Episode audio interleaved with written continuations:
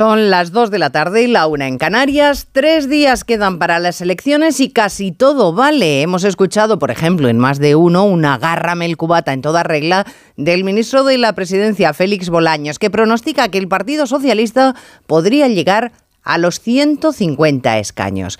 Hemos escuchado a Sumar alertando del negro futuro para Cataluña si gobierna el Partido Popular, que algo tendrá que ver que las encuestas digan que el voto popular está subiendo entre los votantes catalanes. El Partido Popular que busca no depender de Vox y los de Abascal que reaccionan, se quejan, dicen que toman nota por si al final los populares les necesitan. Quedan 72 horas para ir eh, para que empiece la jornada de reflexión, cinco días para ir a votar y el calor que nos abofetea es muy traicionero. Ya pueden estar frescos los equipos de campaña porque a estas alturas cualquier resbalón puede costar una legislatura que aquí se aprovecha todo, aunque todo se ponga perdido.